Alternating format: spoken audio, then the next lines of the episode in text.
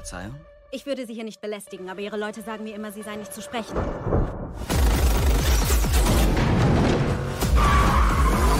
Wissen Sie, Sie könnten wirklich mehr für diese Stadt tun.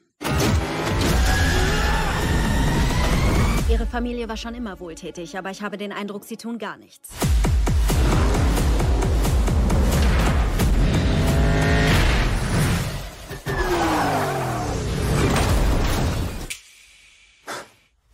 Ich bin Batman. Der Riddler. Hallo und herzlich willkommen zu einer neuen Ausgabe hier beim Fernsehsessel Podcast. Bei mir der liebe Fabian. Hallo Fabian. I am Vengeance. Hallo. Sehr schön. Und ich bin der äh, die Fledermaus, die Nee, wie sagt er denn? Der dunkle Ritter, der die Nacht bereitet. Das ist nicht Darkwing Duck, das hört sich jetzt mehr nach Darkwing Duck an. Basiert Darkwing Duck eigentlich auf Batman? Ein wenig mit Sicherheit, ne? Also es ist sehr naheliegend, dass man, hm. dass man ja, würde ich schon sagen. Hm. Wäre interessant, wenn, wenn Robert Pattinson hier in The Batman auch irgendwie 2-1 Risiko gesagt hätte und dann äh, losgeflogen wäre. Das wäre schon cool gekommen. Ja, also es gab ja, ohne jetzt schon irgendwas zu spoilern, eine ähnliche Situation, wo er dann gesagt hat, Risiko und ist losgeflogen. Er hat nicht 2-1 äh? vorher gesagt, aber er hat bestimmt innerlich runtergezählt. Das wäre gut. Ja. Aber wie ihr raushört, reden wir heute über The Batman, aber da ihr ja fleißig die Shownotes und den Episodentitel einfach lest, äh, wisst ihr es ja eh. So, ne? Also da braucht man, glaube ich, auch kein großes Geheimnis drum machen. Wir reden über The Batman aus dem Jahr 2022, jetzt frisch im Kino. Und bevor wir so ein bisschen tiefer in den Film gehen, lieber Fabian, was verbindest du mit den äh, dunklen Ritter, mit Batman im Allgemeinen und vielleicht auch so generell mit den Filmen? ganz, ganz, ganz, ganz viel eigentlich. Also, mhm. ich weiß, ich kann dir nicht sagen, wann das angefangen hat, wann ich, wann ich Batman so das erste Mal wahrgenommen habe. Ich glaube, das wird wahrscheinlich schon irgendwie die oder eine der Serien gewesen sein. Ob es jetzt die Animated Series war oder keine Ahnung, was da alles gab, Batman Beyond oder sowas. Ich glaube, damit hat es angefangen. Ich glaube auch ganz klassisch mit so Actionfiguren, die ich früher hatte mhm. wo, dann, wo dann halt irgendwelche Batman-Figuren dabei waren. Ob es Bootleg waren oder echte, wahrscheinlich waren es Bootleg-Figuren, aber trotzdem fand man sie irgendwie cool. Ja. Und so die Filme, also zumindest an diese, diese ersten vier, also hier mit äh, Michael Keaton, Val Kilmer, George Clooney, habe ich so ganz, ganz, ganz dunkle Erinnerungen. Also das waren bestimmt so Filme, die hat man dann irgendwann mal früher auf VHS gesehen oder wenn sie im Free TV laufen, dann mal gesehen. Hab's jetzt auch relativ lange alles schon nicht mehr gesehen. Aber Batman war für mich und ist für mich eigentlich immer noch der, der interessanteste von dieser ganzen Superheldenriege. Und das ist wirklich egal, ob das Marvel oder DC oder was ganz anderes wieder ist. Er war für mich immer der, der interessanteste und auch immer so ein No-Brainer. Also, wenn irgendwas Neues von Batman kam, wollte ich es schon irgendwie konsumieren. Ne? Seien das mhm. jetzt die, die Kinofilme, die Animations, nicht Animations nennt man das, Animationsfilme, Zeichentrickfilme, die, die, die, mhm. die, die Comicfilme oder auch Videospiele. Also gerade die Arkham-Serie, ähm, Lego Batman, alles, was da, was da mitspielt, die Telltale-Spiele zu Batman. Ich finde, er, er hat halt irgendwie am meisten Potenzial. Ich fand ihn schon immer als Figur einfach mega cool, weil er sieht halt verdammt cool aus. Es gab gefühlt immer so diese Lager Spider-Man oder Batman. Spider-Man war mir dann immer zu, ja, zu schwach. Also, mhm. das war halt so, so, so, so, ein, so ein Lappen. Ja, ist halt so ein, so ein junger Mann. Nee, ich will dann schon Batman. Der ist einfach cool, der ist bullig, der ist, der ist stark, der hat coole Gegenspieler, der hat coole Helfer, Robin, Nightwing, ich finde die alle irgendwie mega cool. Gotham gibt, gibt mir so viel, was, was mir andere Superhelden einfach überhaupt nicht geben. Und deshalb war jetzt auch The Batman, klar, war ein No-Brainer, den muss ich sehen. Und Habe mich sehr darauf gefreut, als dann endlich soweit war. Er wurde jetzt auch ein paar Mal verschoben. Hm. Ich finde es immer noch schade, weil gerade mit allem, was in dem Film passiert, und auch ne, der Film spielt auch an Halloween, wäre so ein Halloween-Release schon extrem geil Ja, gewesen, glaube ja. ich, für den Film. Aber ja, man kann verstehen, warum sie es gemacht haben. Ne? Wahrscheinlich werden jetzt doch mehr Leute den Film sehen, wenn jetzt wieder ein bisschen äh, gelockert wird, überall die ganzen Corona-Restriktionen. Hm. Von daher ist Batman, ja, wie gesagt, einfach ein, ein großer Teil meines, meines Nerdlebens, will ich es mal behaupten.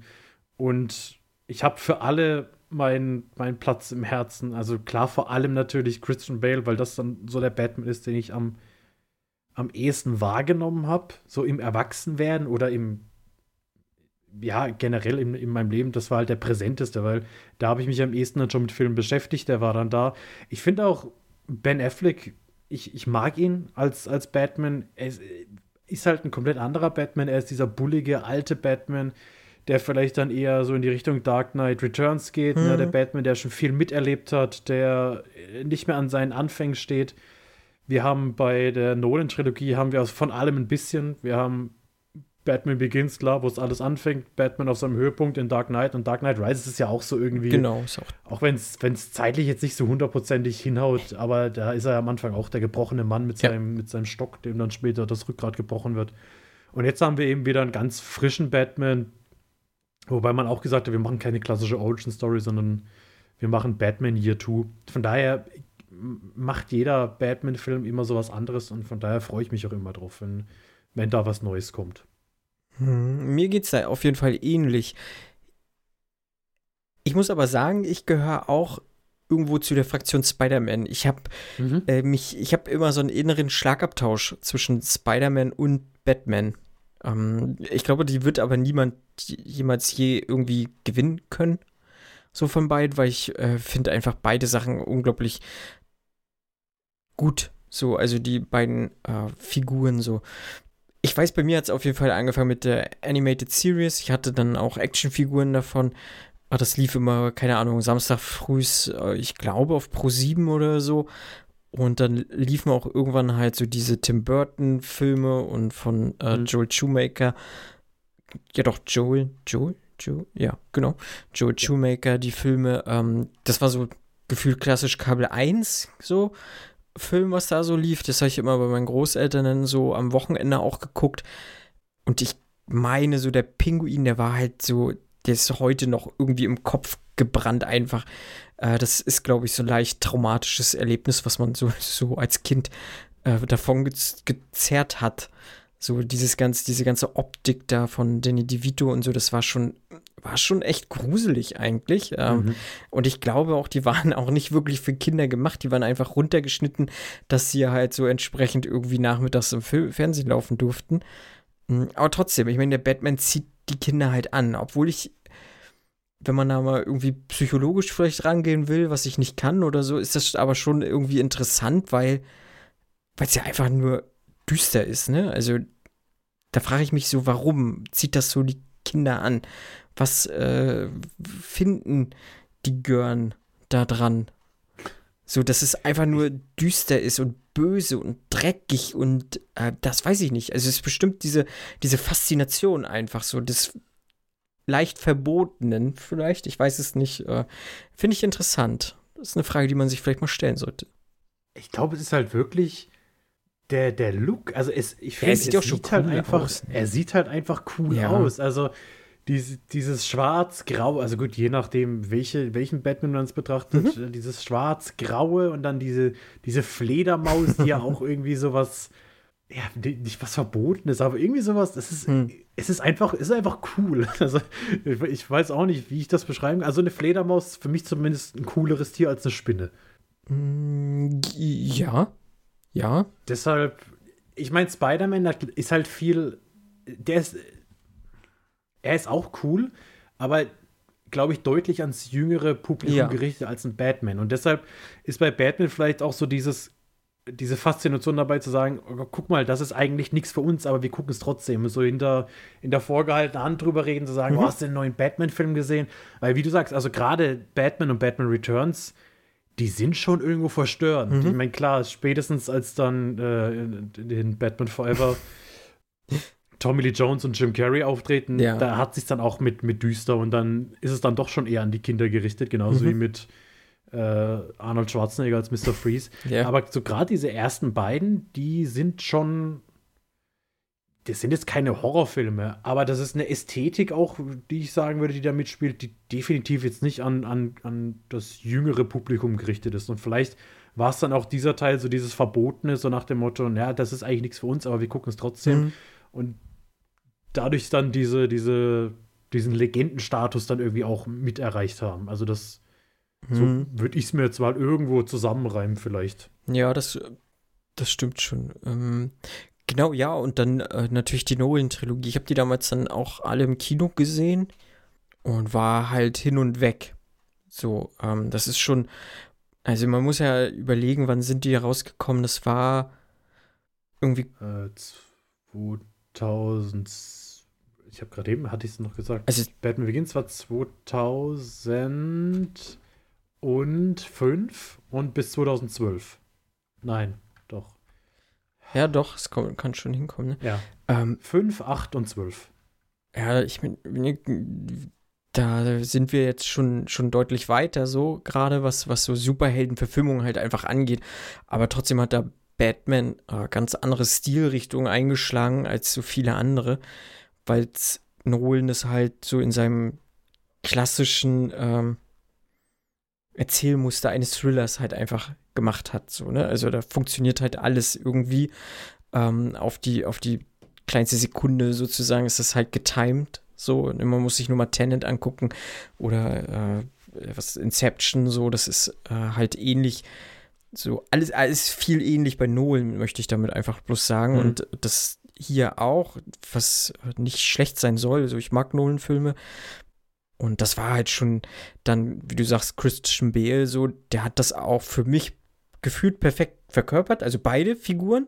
Da wird hier auf jeden Fall auch nochmal zu sprechen sein, inwieweit beide Figuren vielleicht gut verkörpert wurden, also Bruce Wayne und eben Batman. Und ja, fand ich halt geil. Ja, Ben Affleck haben wir, glaube ich, auch schon mal im Podcast drüber geredet. So generell bin ich auch großer Fan von, weil mir dieses bulkige, so dieses, der hat halt so eine unglaubliche Wucht verkörpert als Mhm. Batman und das finde ich, finde ich geil. Also ein Batman ist halt eine Maschine so. So für mich so. Äh, das strahlt er aus. Er strahlt so dieses, ne, ja, wird ja hier auch gesagt, so er ist die Finsternis oder er, er kommt aus dem Schatten, er ist der Schatten und, und sch er schlägt dich dann halt einfach so wahnsinnig mit dieser Düsternis so. Und das äh, hat so Ben Affleck wahnsinnig gut verkörpert, einfach auch, so wie du sagst, so diese gebrochene Gestalt, das hat man ihnen halt voll abgenommen. Ist natürlich auch privat irgendwie so ganz viel mit reingespielt, so, aber generell war das schon ganz interessanter Batman, den man da gesehen hat. Und erwartungstechnisch hatte ich halt hier schon, glaube ich, die Messlatte ein bisschen höher angesetzt. So bei The Batman. Zum einen, weil Matt Reeves als Regisseur so, ich finde seine Arbeiten eigentlich ganz geil. Mhm. Was ich bisher gesehen habe, ich habe noch nicht alles gesehen, aber das, was ich gesehen habe, hat, hat mir meistens gut gefallen. Und Pattinson ist halt im Moment in letzter Zeit eine Bank. Nichtsdestotrotz hatte ich so meine Bedenken, gerade auch bei Robert Pattinson, muss ich ehrlich sagen. Kommen wir dann auch später nochmal zu, äh, weil ich so, er ist für mich, ich hatte mir gewünscht, ihn als Bruce Wayne. Also, weil da hatte ich die Erwartung oder mein, mein Wunsch war, er als Bruce Wayne passt perfekt. So, das, Mhm. was er ausstrahlt, äh, ne, so, er kann ein Charmbolzen sein, also die Mädels so damals bei Twilight lagen ihm ja auch zu Füßen so, ähm, deswegen glaube ich schon so, als Bruce Wayne hätte er mir gut gefallen, als Batman hatte ich so meine leichte Bedenken gehabt. Hat sich hier dann doch nochmal krass gewandelt, aber das äh, kommen wir dann später nochmal zu, genau. Aber hast du weil das habe ich jetzt halt tatsächlich relativ oft ja, gehört, teilweise auch aus dem Bekanntenkreis, Mhm. auch gestern im Kino. Hast du noch diese Assoziation Robert Pattinson Twilight? Nein, ach, Also überhaupt ist, nicht. Ist das bei dir noch drin? nee, nein, nee, nein. Nee, also, also nicht, nicht als, als, als Provokation, sondern einfach Nö, nur so, nö. weil, weil für mich ist das tatsächlich, also für mich hat er sich davon komplett Mhm. emanzipiert, weil gut, ich meine, ich habe mich jetzt auch nicht mega mit der Twilight-Saga beschäftigt. Ich schon. Ich, ich habe die auch alle mal gesehen und vielleicht muss ich sie demnächst noch mal alle angucken. Ich auch. Aber das, ähm, Fabian, ich auch. Ich mach's mit dir mit zusammen. ähm, aber ich habe mich auch davon losgelöst. Ich hatte sogar ein T-Shirt, auf dem drauf stand, Vampire glitzern nicht. Also ich weiß schon um diesen Robert Pattinson-Hype. Eine Freundin von mir war auch, also die hatte auch übelsten Crush auf ihn und so. Mm, Das ist schon, ich glaube, damit bin ich schon, schon groß geworden. Nicht, dass ich es dann gefeiert habe oder so. Ich habe es halt so durch jetzt Freundinnen oder so einfach krass mitbekommen damals, so als das losging und ähm, in dieser Vampirblase steckte ich eh drin, ähm, äh, habe mich halt thematisch gerne mit Vampiren und diesen übernatürlichen Quatsch halt so beschäftigt, so und das hat mich schon beschäftigt und ich hatte auch schon so eine gewisse, na, Abscheu wäre zu hoch gesagt, einfach so gegenüber Robert Pattinson, aber ich habe ihn, ich, ich hatte so, ich habe, ich wusste nicht so, warum ist der so charismatisch, weil für mich hat er das nicht ausgestrahlt, auch in diesem Twilight-Film. ich wäre dem nicht verfallen, möchte ich damit sagen. Ich wäre wahrscheinlich Mhm. eher dem ähm, Taylor, Jacob. ja, Ta Äh, Taylor Lautner? Ta- Taylor. Ja. Ja, ne, dem wäre ich wahrscheinlich eher verfallen, so, so. ähm, ich meine, der hat ja gar nichts mehr gewuppt. Der ist jetzt hier irgendwie äh, bei Netflix hier, diesen Home-Team hat er jetzt mal wieder einen Film gemacht mit Kevin, Kevin James, ähm, aber von dem hört man ja halt äh, gar nichts. Also Robert Pattinson hat seinen Weg gemacht. Also, keine Ahnung, der hat ja äh, der Leuchtturm gemacht oder dieses, äh, oh, mit diesen Safety-Brüdern ja auch diesen einen Film, der, der so wahnsinnig hektisch ist. Den konnte ich auch nicht zu Ende gucken, aber es ist eine andere Sache. Ähm, Tenet zuletzt, so, also der ist schon ähm, gewachsen auf jeden Fall. Der macht schon krass gute Sachen auch. Genau. Äh, Good Time. Good Time, genau. Mhm. Ja, also ich- finde ich auch. Und also äh, im Gegenteil dann eher. Also ich sage jetzt, das ist für mich nicht der Typ von Twilight, das ist auch nicht der Mhm. Typ aus, aus Harry Potter, der im vierten Teil vorkommt. Ja, ja. Sondern er ist, mittlerweile ist er halt einfach so eine Bank, dass man, dass man sagen kann, der wird abliefern. Und deshalb habe ich mich äh, gefreut. Ich hätte mich, ich hätte mich wahrscheinlich über jeden Schauspieler, gut, ich hätte mich wahrscheinlich nicht gefreut, wenn sie gesagt hätten, Danny DeVito ist der neue Batman. aber über den Großteil der Schauspieler hätte ich mich einfach gefreut und gesagt, es gibt endlich wieder einen Batman-Film. Ja, ja. Ich glaube, zum Thema Erwartung vielleicht noch mal, was, was ich erwartet habe, auf jeden Fall, dass wir uns wieder sehr in der, in der Realität befinden, sage ich mal, weil das war ja eigentlich das, was Nolan so gemacht hat. Und das war ja auch, glaube ich, wegweisend fürs ganze Superhelden-Genre, dass er das Ganze so geerdet hat und gesagt, hey, nee, ich, ich äh, mache jetzt hier keine over-the-top äh, Comicbuchsequenzen Mhm. rein, sondern ich probiere Batman so realistisch wie möglich zu machen. Und ich glaube, das hatte dann eine zeitweise auch einen großen Einfluss auf, aufs MCU, wenn man damals spiegelt, was dann zeitgleich dort passiert ist, dass man gesagt hat, wir wollen das trotzdem alles irgendwie in der Realität abbilden. Und ich sag mal, äh, Ben Afflecks Batman war dann wieder so die andere Richtung, dass man gesagt hat, wir wollen so schnell wie möglich aus unserem Universum raus und so schnell wie möglich Aliens einführen und äh, hier kommt noch Ihmchen vorbei und Mhm. dann kommt er aus einer anderen Dimension. Und von daher hatte ich auch so die Erwartung nach den Trailern, wobei ich auch sagen muss, ich weiß gar nicht, ob ich Trailer großartig gesehen habe. Ich weiß, wir hatten letztes Jahr oder was 2020, ich, ich kenne, ich glaube, Ja, es weiß ich war auch nicht. 2020 Hm. beim DC Fandom drüber geredet. Da kam ja dann der erste Trailer raus und das war dann auch gleich dieser Trailer, wo ähm, Batman einen Typ einfach zehnmal auf die Fresse haut. Und da war dann eigentlich schon klar, in welche Richtung der Film gehen will. Und von daher war das vielleicht so die einzige Erwartung, dass die gesagt zum einen denke ich, dass Robert Pattinson das ganz gut macht und zum anderen, dass wir einen realistischen Batman sehen. Und ich sage mal so, das habe ich in beiden Fällen im Endeffekt bekommen jetzt. Hm. Dann können wir mal gucken, ob die Erwartungen mehr oder weniger erfüllt wurden. Also äh, kurzer Hinweis, ich glaube, wir werden relativ schnell zu Spoilern vorkommen in dem Film. Also falls ihr den Film noch nicht gesehen habt, würden wir jetzt bloß noch mal kurz ein, ein kleines Kurzfazit ziehen. Und wie gesagt, falls ihr den Film dann nachholt, könnt ihr ja hier wieder einsetzen und dann weiterhören. Fabian, hast du mal ein, ein Kurzfazit von dir, wie du The Batman fandest, bevor wir dann reingehen? Also ich glaube, ein Muss ist es auf jeden Fall für jeden Batman-Fan. Klar, wer, wer Batman-Fan ist, muss sich den Film angucken. Der Film geht drei Stunden. Man merkt es ihm, finde ich, tatsächlich nicht wirklich mhm. an. Also man, man hat keine, keine großartigen Längen dazwischen. Und man bekommt eine gute Mischung aus Action, Thriller, Detektivgeschichte und verschiedene Versatzstücke aus verschiedenen Batman-Comics geliefert. Ähm, mir hat der Film super gefallen. Ich kann ihn nur weiterempfehlen. Hm, äh, ich kann mich da auch eigentlich nur anschließen. Ich finde es auch eine äh, sehr gute Verfilmung eines Batman-Films. Das zum einen, aber er funktioniert halt auch auf einer anderen Ebene. Das, was man ja auch bei Nolan auf jeden Fall Dark Knight halt äh, gesagt hat. Ich möchte den jetzt nicht, vielleicht, ich finde The Dark Knight großartig, den würde ich jetzt nicht so ganz auf der Stufe sehen, aber auf jeden Fall dicht gefolgt, weil der liefert halt auch eine Crime Story noch ab, die halt so in sich funktioniert. So, mhm, dass da halt so einzelne Stücke irgendwie halt vielleicht so, so ein bisschen schwach ausgearbeitet sind oder so, das ist erstmal mhm. egal.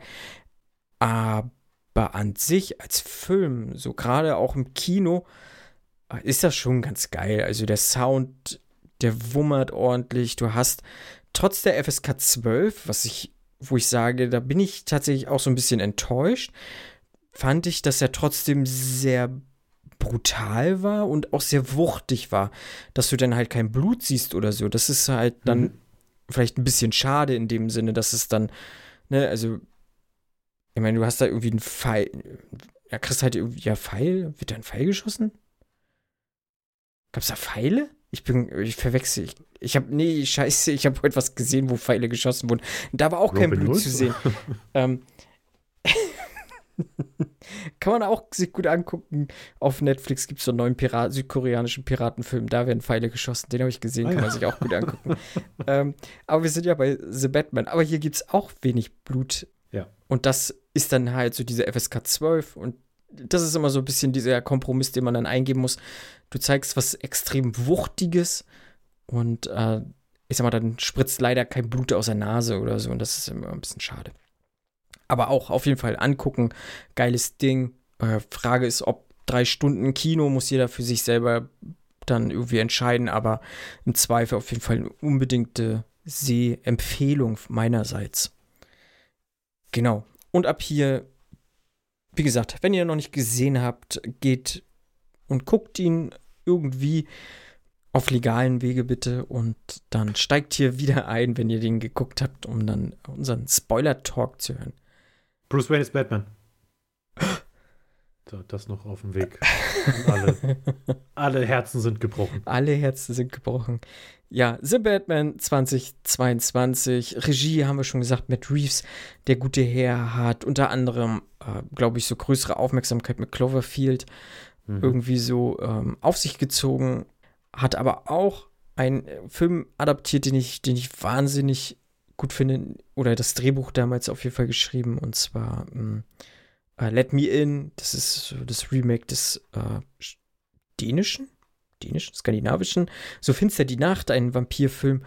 Äh, auch geiles Ding und ähm, hat jetzt auch zwei Filme von Planet der Affen ähm, auf dem auf seiner Vita zu stehen und die mag ich halt auch.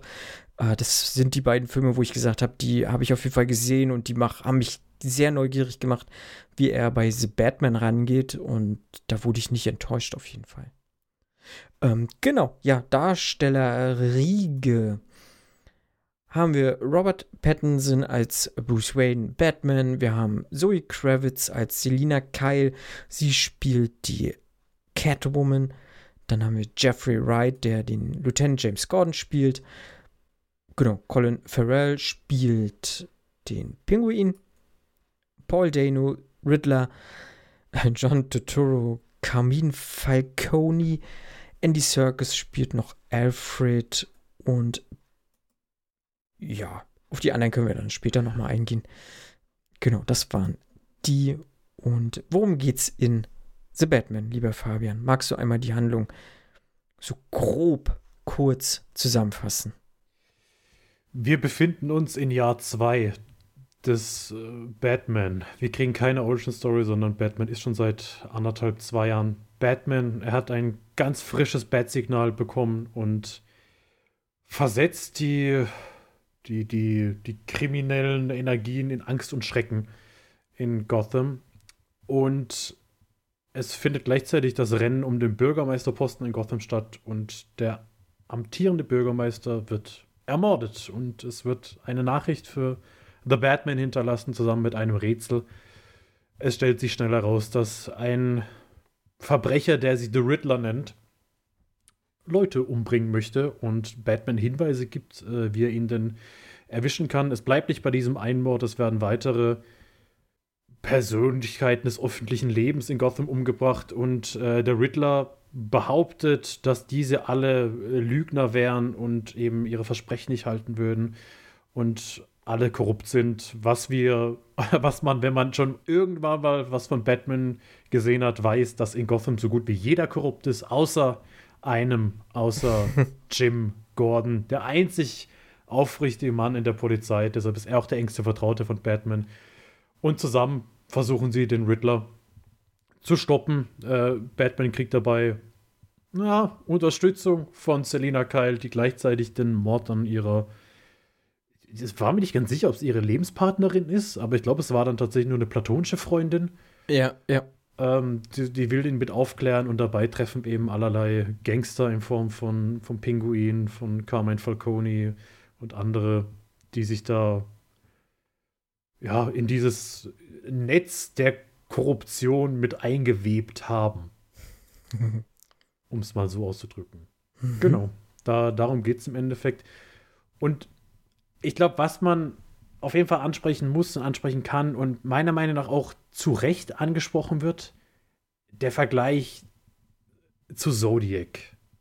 Matt Reeves mhm. hat auch gesagt, dass, dass der Riddler so irgendwie durch diese Zodiac-Morde von damals beeinflusst sein soll. Der hat ja auch immer irgendwelche kryptischen Nachrichten hinterlassen, die dann in irgendwelchen Code genau. verschlüsselt waren.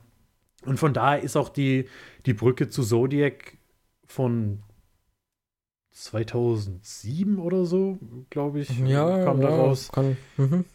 Ja, der Vergleich gar nicht so weit oder generell zu, zu David Fincher. Äh, auch, auch zu Sieben und, und was er alles gemacht hat.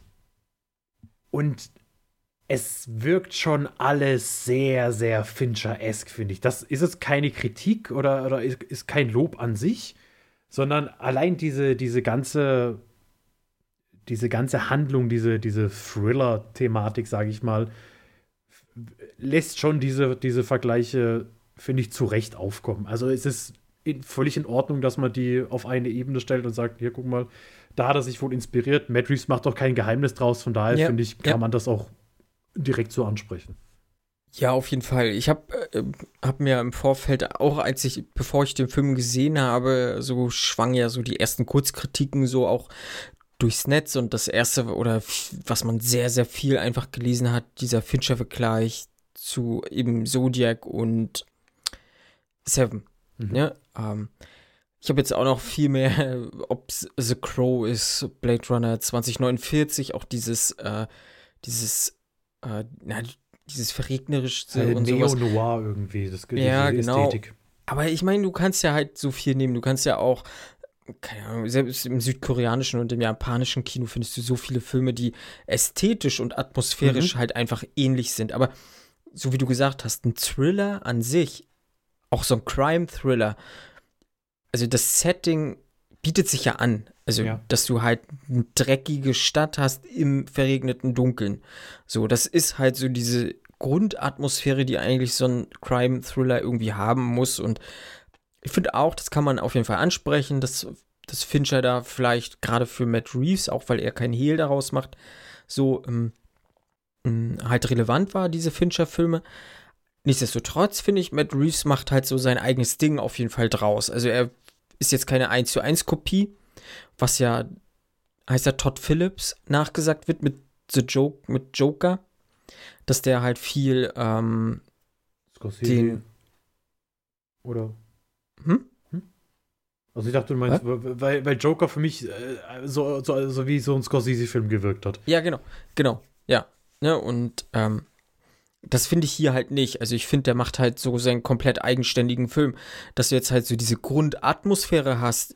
Wie, ja, das ist halt, wie gesagt, das äh, hat mich auch überhaupt nicht gestört. Also ich Mhm. habe es halt auch nicht als jetzt ein, ein Seven gesehen oder so Ja. oder auch nicht als ein Zodiac oder sowas, ne?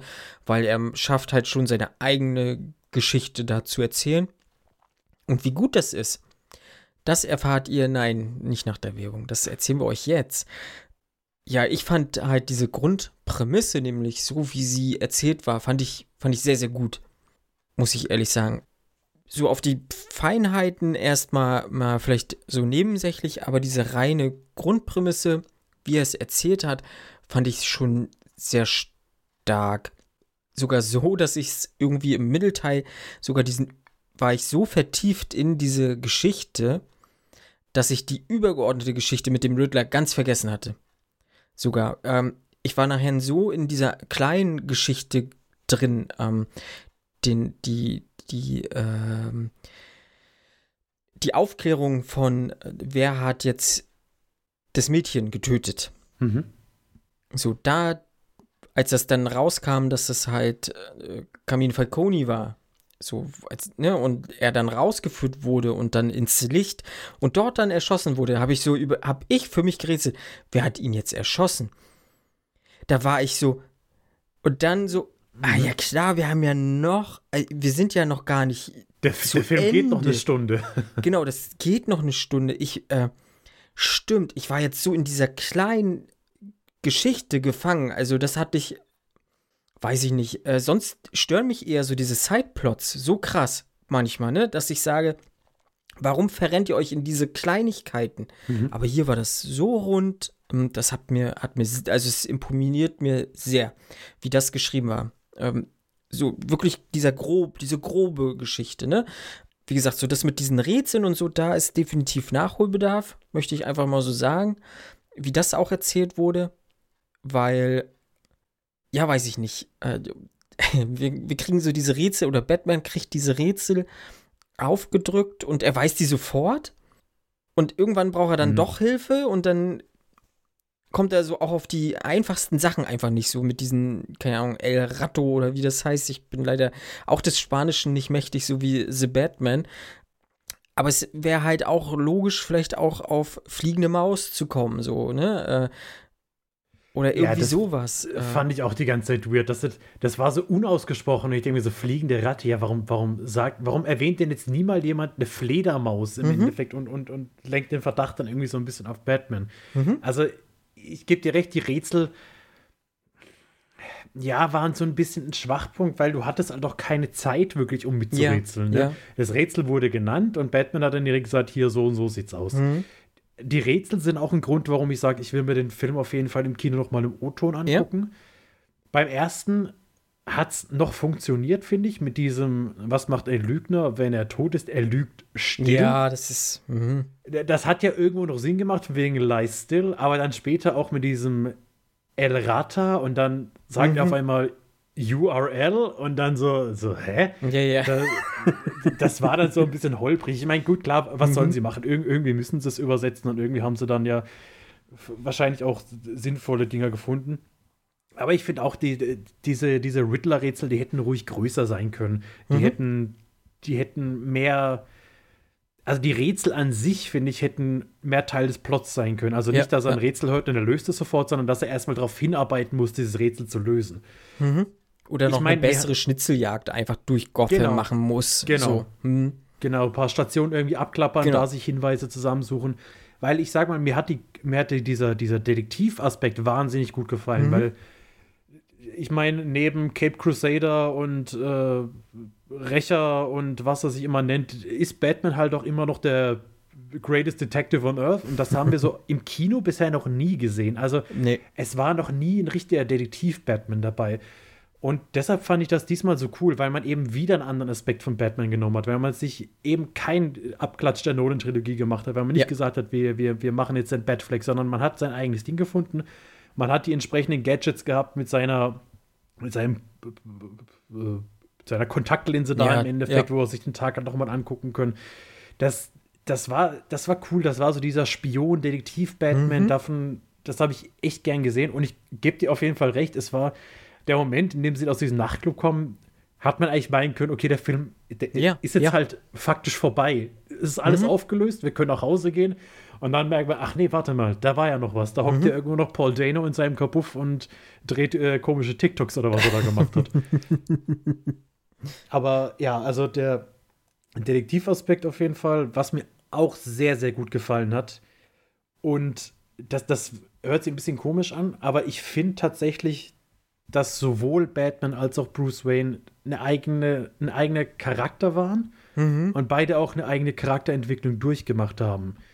Also bei Batman haben wir ja. die Entwicklung von wegen, er will einfach nur alle in Angst und Schrecken versetzen, was auch unfassbar geil war. Also dieser mhm. Anfang, wo er diesen Monolog hält und diese ganzen Gangster das Bettsignal in der Luft sehen und einfach nur in die Dunkelheit gucken und Schiss in der Buchse kriegen, weil sie Angst haben, dass da irgendwo dieser Typ sein könnte. Das war mhm. unfassbar geil gemacht. Und am Schluss erkennt er halt, dass er mehr sein kann, dass er dieses Heldensymbol sein kann. Und gleichzeitig hat Bruce Wayne eben diese Reise von der Junge hat den Tod seiner Eltern noch nicht verarbeitet. Wir kriegen Gott sei Dank keine Origin Story, aber der Typ ist, keine Ahnung, Anfang, Mitte 20, ist komplett isoliert in seinem mega Gothic-Haus, äh, ja, was ja. er da hat. Und dadurch, dass er dann ne, seine Eltern das erste Mal anzweifelt und hinterfragt, was, was sein Vater gemacht hat, ob er vielleicht doch nicht der perfekte Mensch war. Und dann dieser Dialog mit Alfred am, am Krankenbett, den fand ich, das, das war auch so schön und so, so gut gemacht. Mhm. Und deshalb finde ich es echt super, dass wir zwei verschiedene Charaktere im Endeffekt haben, weil das ist zum Beispiel was, was ich bei, bei Nolan nicht mochte. Da habe ich gefühlt nie einen Unterschied gemerkt zwischen Batman und Bruce Wayne. Das war halt, einmal hatte die Maske aufgehabt, einmal hatte die Maske nicht aufgehabt, aber er war trotzdem. Es, es war für mich deutlich weniger Unterschied als hier. Also allein so, ja. sowas Banales wie das, wenn Batman hier die Maske abnimmt, dass man sein verschmiertes Make-up sieht als Bruce Wayne unter ja. den Augen. Das fand ich ein unfassbar starkes Bild, so nach dem Motto, okay, unter dieser Maske ist trotzdem nur dieser, dieser na, schmächtig ist vielleicht nicht das richtige Wort. Am Anfang dachte ich, er wirkt immer so, na, so, ja, ja. so in sich zusammengefallen, so hager, so, hager, so schmächtig und dann dieses verwischte Make-up. Ich meine, später, als er dann seine oberkörperfreie Recherchearbeit macht, sehen wir, okay, er ist nicht hager, er ist durchtrainiert. also, auch eine sehr weirde Szene, aber okay, habe mhm. ich dann, hab ich dann so, so hingenommen. Auf jeden Fall, die, diese Trennung der beiden Charaktere, die eigentlich der gleiche Charakter sind, die, die hat mir echt gut gefallen. Das, das, und da muss ich halt auch sagen, Robert Pattinson hat jetzt vielleicht nicht den härtesten Job schauspielerisch gehabt in dem Film, weil so viel mhm. Material oder so viel Bedarf war da, glaube ich, gar nicht da, dass er jetzt hier die großen äh, Dinge auffährt. Aber das, was er gemacht hat und das, was von ihm verlangt worden ist und das, was der Film damit erreichen wollte, optimal. Hm. Ja, ich muss auch sagen, so diese Trennung zwischen Bruce Wayne und eben äh, Batman, die fand ich auch stark. Ich sag mal, man kann ja sogar so weit gehen und sagen, Bruce Wayne hat erzählt sogar eine leichte Coming-of-Age-Geschichte. Er bricht halt aus aus diesen ja, aus, aus seinem Jugendzimmer heraus. Mhm. So, ne? Ähm, er tritt ja dann auch wieder in die Öffentlichkeit, so äh, zur Trauerfeier des Bürgermeisters was man ja dann auch so nochmal assoziieren kann, halt mit diesem Streitgespräch zwischen Alfred und ihm, ähm, mit diesen Tagebüchern. So, das sind ja so tatsächlich klassische Elemente eines Coming of Age. Ob Matt Reeves das jetzt wollte oder nicht, ist sei erstmal dahingestellt, aber äh, man kann das halt da rein interpretieren, wenn man das möchte. Auch weil er ja das Alter an sich hat. Er muss sich ja halt lösen von, von seinen Eltern, in dem Sinne, dass er halt noch das noch nicht verarbeitet hat, dass sie tot sind, sondern da ganz viel Aufarbeitungs- Zeugs noch leisten muss. Ob jetzt gewollt oder ungewollt durch halt irgendwie Falconi so, aber das ist ja erstmal eine andere Sache. Ja, was mich halt aber tatsächlich so, auch wenn du gesagt hast, er, er ist ja doch durchtrainiert, das sehe ich auch. Mhm. Und das spricht dann vielleicht auch Neid dann raus oder so. aber nichtsdestotrotz fällt es mir, fiel es mir bei ihm auf jeden Fall deutlich schwerer, dann ähm, zu anzuerkennen, dass eben dieser Bruce Wayne dann mit, mit Aufsetzen der Maske dieser Batman ist. Weil der Batman, der hat dann auf einmal, also er als Bruce Wayne ist so sehr, äh, ja, lethargisch teilweise, sehr, sehr so, ne, schulterhängend, äh, deprimiert, vielleicht sogar depressiv, ne, weiß man nicht. Ähm, da kriegt man leider nicht allzu viel raus, so wie er so persönlich ist, aber er wirkt halt sehr lustlos. Und als Batman ist er so wuchtig, also der hat ja, der hat eine wahnsinnige Körpersprache, auch wie, also wie kerzengerade er dann so, mit welcher, äh, mh, wie sagt man, mit welcher Impulsanz er so durch diesen Raum tritt. Also so, so wirklich erhaben, so mir kann keiner was. So, äh, das habe ich nicht als Bruce Wayne, kaufe ich ihm das halt nicht ab. Weil es ja auch zwei unterschiedliche Typen sind, aber da muss ich für mich dann wahrscheinlich erstmal noch so diese Schere wirklich geschlossen kriegen, dass er das ist. Mhm. So, weißt du, wie ich meine? Weil auch in seinen Schlägen und so, ich hab dem das nicht so hundertprozentig abgekauft. So, ähm, was nicht mal was an, vielleicht nicht mal was mit seiner Körperstatur zu tun haben muss, aber so rein von dieser ganzen Charaktereigenschaft, was er dort hat und wie er dann wirkt als eben Batman. Ja. Also, ja, ich, ich kann nachvollziehen, was du meinst. Für mich ist es tatsächlich so, dass, also für mich wirkt es dann so, sobald er eben diese Maske aufsetzt und sich auch vielleicht ja. auch irgendwo hinter der Maske verstecken kann und eben nicht mehr sein, sein sein, sein Erbe vielleicht auch, also jetzt nicht mhm. sein materielles Erbe, sondern sein, sein, sein, Vermächtnis irgendwie mit sich trägt, sondern er dieser, dieser andere Typ ist, ne, der, der gefürchtet werden will, der, der, die, der, die, der, das, der das Böse irgendwie vertreiben will, dann, dann ist er einfach ungebremst, dann, dann, dann legt er einfach los. Weil ich, ich finde, das ist so eins der Dinge, was Batman für mich immer so faszinierend macht, dass du halt wirklich diese, diese klare Trennung hast ich finde, das, das, hast du bei vielen anderen Superhelden nicht. Ja? Also wenn man jetzt gerade zum Beispiel hier, keine Ahnung, Iron Man nimmt, ja, ob das jetzt Tony Stark ist oder Iron Man, ist, ist, ist in beiden Fällen das gleiche. Bei, bei Superman, ob das jetzt, ob er mhm. jetzt seine Brille aufhat oder nicht, das, das ist Superman. Und bei Batman ist es halt immer so, man hat eher das Gefühl, dass Bruce Wayne die Identität von Batman an, nee, dass Batman die Identität von Bruce Wayne annimmt, um sich zu verstecken und nicht andersrum. Also nicht, dass dass Bruce Wayne sich eine Maske aufsetzt, um Batman zu sein, sondern Batman nimmt seine Maske ab und zu mal ab und spielt Bruce Wayne. Das ist für mich immer so Batman, so dieses eigentlich, der Typ hat, der Typ hat ganz klar Probleme, äh, die er irgendwie ausleben will, indem man den Leuten auf die Fresse haut, weil er den Tod seiner Eltern nicht verarbeiten kann. Und äh, um sich davon ab und zu mal eine Auszeit zu nehmen, nimmt er seine Maske ab und spielt äh, Milliardärserbe.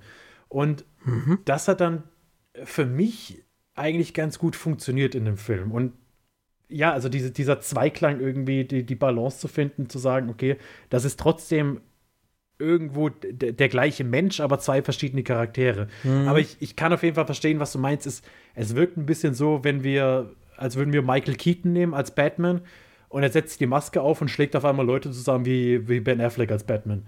Ja, genau. Genau. Ne, und ähm, wie gesagt, das ist eine Schere, die muss ich noch schließen. Ich glaube, das schaffe ich auch. Es kommen ja noch zwei weitere Filme. Äh, also wollen wir mal hoffen, dass noch zwei weitere Filme kommen. Ist ja angedacht, als Trilogie mhm. zu erzählen, denn man weiß das ja immer nicht, was so viel passiert. Aber ja. Aber ich muss auch sagen, Robert Pattinson, hast du ja auch gesagt, schauspielerisch ist das alles okay. Er hatte auch nicht viel zu tun. Er ist ein sehr guter Schauspieler, das wissen wir, glaube ich, auch alle. Und ähm, da dürfen wir auf jeden Fall gespannt sein, wie das noch so weitergeht als Batman. Das Kostüm fand ich geil, hat mir sehr gut gefallen von äh, mhm. Batman. Man hat halt auch diese, diese Detective-Sachen so ein bisschen gesehen, ob er da jetzt so ein, hier diese komischen ähm, äh, Bolzen da am Arm hat, die er halt wegschießen konnte. Äh, so dieses abnehmbare Bat-Symbol und ähm, so ein paar kleine Gimmicks, ob es jetzt diese Kontaktlinse ist oder sowas. Fand ich ganz gut. Auch Stimmverzerrer hat er jetzt ja nicht gehabt. Fand ich eigentlich auch gut. Deswegen, äh, das war schon alles äh, Ganz geil. Und das Batmobil, darauf müssen wir noch zu sprechen kommen. Was für eine Maschine. Eieiei. Ja. Eieiei.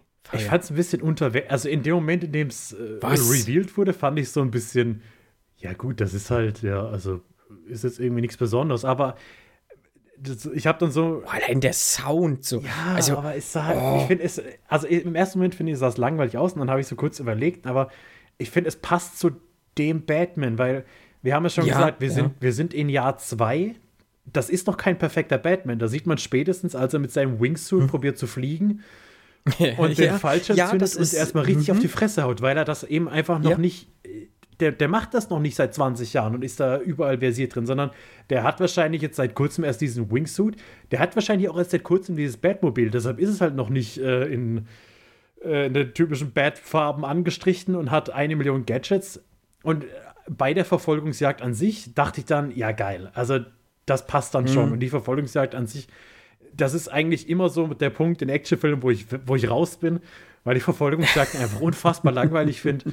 Aber hier, das, das war schon geil. Und auch, auch wenn man es mit 20 Kilometer Vorlauf hat sehen können, dass jetzt Batman mit seinem Batmobil über das brennende Wrack springen Ja, wird. ja. Es war trotzdem verdammt cool, als das war ja sogar im hat. Trailer. Das war leider sogar im? Trailer. Ah, schade. Mhm. Ja. Das ist äh, vielleicht ein bisschen schade auch, das stimmt schon, weil das ist so ein Moment, wo man so innerlich dann vielleicht auch nochmal jubelt, Mhm. dass man sowas dann zu sehen kriegt. Oder dann hat man es vielleicht schon mal vorweg gesehen. Das ist ein bisschen ärgerlich. Aber ja, das Batmobil, das war schon. Also auch der Sound alleine wieder, so, keine Ahnung, V8 oder wie viel äh, Kolben und Zylinder das Scheißding da drin hat. Das ist, das wummerte da im Kino, das war schon geil. Und dann halt mit diesen, ja, was ist das, eine Turbine da hinten noch dran, wie bei äh, den älteren Batman-Filmen halt auch. Da hatten wir auch mal so ein Batmobil. Das ist schon cool gewesen. Das hat schon, schon Bock gemacht. Äh, ich habe bloß letztens irgendwie gesehen, Finn Kliman hat für, für, Warner Bros. Deutschland so ein Batmobil nachgebaut. Auch irgendwie mit Feuer da aus, aus dem Motorraum schießend und sowas. Ja, interessant auf jeden Fall. Würde ich auch gerne mal so live sehen wollen. Also das Auto, das hat mir schon, schon, äh, schon sehr gefallen. Aber auch so generell fand ich es gut, dass er dann halt auch mal zivil dann halt ermittelt hat, ne? Also Ja. diese Detektivangelegenheiten hat er ja auch viel irgendwie zivil gemacht, um wahrscheinlich auch keine Aufmerksamkeit so groß Mhm. irgendwie auf sich zu ziehen. Ähm, aber doch ähm, schon ganz cool. Und so wie du sagst, so Jahr zwei, gerade das mit den Wingsuit, Wingsuit fand ich auch sehr gut, weil er ist halt in der Lernphase noch so. Ähm, nicht umsonst haben auch Superhelden eine Ausbildungszeit von dreieinhalb Jahren und müssen halt dann auch mal auf die Nase fallen. Nein, aber das äh, ist schon, schon, war schon geil. Also da habe ich mir auch gedacht, Chapeau dafür, dass ihr das dann auch so macht, dass halt auch ein Batman verletzlich ist. Und das zieht sich ja auch durch bis zum, bis zum Ende. Mhm. Also wir haben ja auch einen Batman, der zweimal so in Ohnmacht fällt, so oder kurz davor ist, so, ne? Ähm, das hast du in den anderen auch nicht wirklich gehabt. Also nicht, dass ich mich jetzt dran erinnern kann, so. Äh, doch, in Dark Knight Rises, glaube ich, noch, aber da wurde er halb tot geprügelt, so. Ja. Ähm, hier ist es ja noch mal was anderes. Hier, hier nimmt er sich einfach zu viel vor und schafft es dann halt im Endeffekt nicht. Also auch da, sag ich mal, da hat der, der andere Batman dann nachher noch mal andere Gimmicks, dass er sagt, ich werfe jetzt eine Rauchbombe. Hat er zwar hier auch gemacht, ähm, ne, aber oftmals war es ja so, Batman wirft eine Rauchbombe, um dann abzuhauen oder sich noch mal neu zu positionieren und sowas. Und das sind Sachen, die muss er noch lernen und ähm, so einen gewissen Lernprozess erkennt man auch schon in dem Film und das gefällt mir auf jeden Fall ganz gut. Ja. Was meinst du zu Paul Dano als Riddler? Ja, äh, viel habe ich, hab ich auch etwas, äh, vieles anzumerken. Zum einen das Kostüm Mhm. passt natürlich in dieses ganze Setting. Nichtsdestotrotz, finde ich, hätte man es vielleicht etwas mehr dem Comic entgegen Mhm. können. Also wirklich so, äh, da wirkte er ja wie so ein, ja, wie sagt man, so ein irischer Regenbogen-Troll. Wenn ich das Troll nicht, Kobold. Le- Le- Kobold so ein bisschen. Ja, genau. Also so, also hier wirkt er ja eher wie so ein krasser Psycho, also ja, Psychopath sowieso, aber also noch mal krasser einfach. Aber wie gesagt, zu, zum Setting und zur Atmosphäre hat es halt gepasst. Dann zu Paul Dano in der Rolle halt, muss ich sagen, ist halt auch dann irgendwann krass Typecast Mhm. weil er schon viel sowas gemacht hat. So diesen weirden Typen, hier nochmal krass over the top.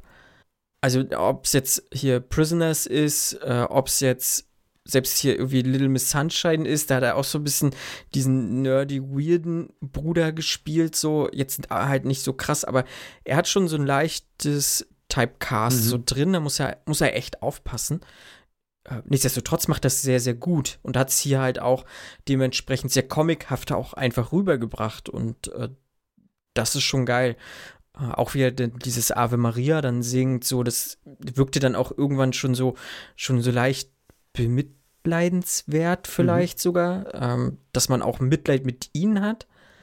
Und vom reinen Schreib her, ich fand, er hat er hat Motiv gehabt, so, das hat mir auch gefallen. Also er hat eine Motivation gehabt und die war auch klar zu erkennen, wieso, weshalb, warum. Und das war auch alles, ja, ob das okay ist, Leute umzubringen, mag ich erstmal zu bezweifeln, aber jetzt da war es jetzt okay. Er hat korrupte Leute irgendwie auf die Strecke gebracht es wurde so ein bisschen nachher alles verfälscht, weil er dann, als wir dann halt hingehen zu äh, Thomas Wayne, was der für Unfug halt getrieben hat, dass er da nochmal so, also nicht, nicht unbedingt aus, also dieses, das wurde so ein bisschen relativiert, so seine eigene Geschichte hin zu alle aus dem Waisenhaus sind dann halt irgendwie drogenabhängig mhm. geworden und so.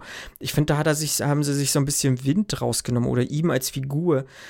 Da hätte ich mir vielleicht gewünscht, dass ihm so das nochmal härter getroffen hätte. Er hat das dann so zu sehr verallgemeinert, das entschärft das Ganze nochmal so ein bisschen. Aber das sind so Kleinigkeiten halt, wie gesagt, in dieser ganzen Geschichte, da will ich gar nicht drauf rumreiten, weil insgesamt halt hat das alles sehr, sehr gut funktioniert. Und wie gesagt, Paul Dano als Riddler fand ich geil, hätte mir halt so ein paar Kleinigkeiten, also ein anderes Kostüm, glaube ich, wäre cool gewesen und ähm, ja, wie sieht es bei dir aus? Ja, ähnlich. Also gerade das mit dem Kostüm, ich finde, der Riddler ist halt immer so ein, ja, so ein Paradiesvogel ja auch irgendwo. Ja, ja, er, ist, ja. er, ist, ja auch einer von denen, klar, er hat seinen grünen Anzug, aber äh, diese Rätsel, die er aufsagt, die sagt er dann ja auch immer so selbstverliebt und so. Also er ist schon von, mhm. von der ganzen Handhabung her, ist er schon ähnlich dem Joker, also allein vom Auftreten würde ich jetzt einfach mal behaupten. Mhm. Von daher fand ich das auch komisch es ist auch so ein Ding, wo ich sage, auch deshalb will ich mir den nochmal im OV angucken, weil ich sag mal, immer wenn er die Maske aufhat, ja, gut, da kann er halt dann, da, da, kannst du halt nicht sagen, das macht Paul Dano gut, wenn du die deutsche Synchro anguckst, weil da macht der Synchronsprecher gut. Und das macht er gut, ja. das auf jeden Fall. Also die, die deutsche ja. Synchro, die ist gut durch die Bank in dem Film.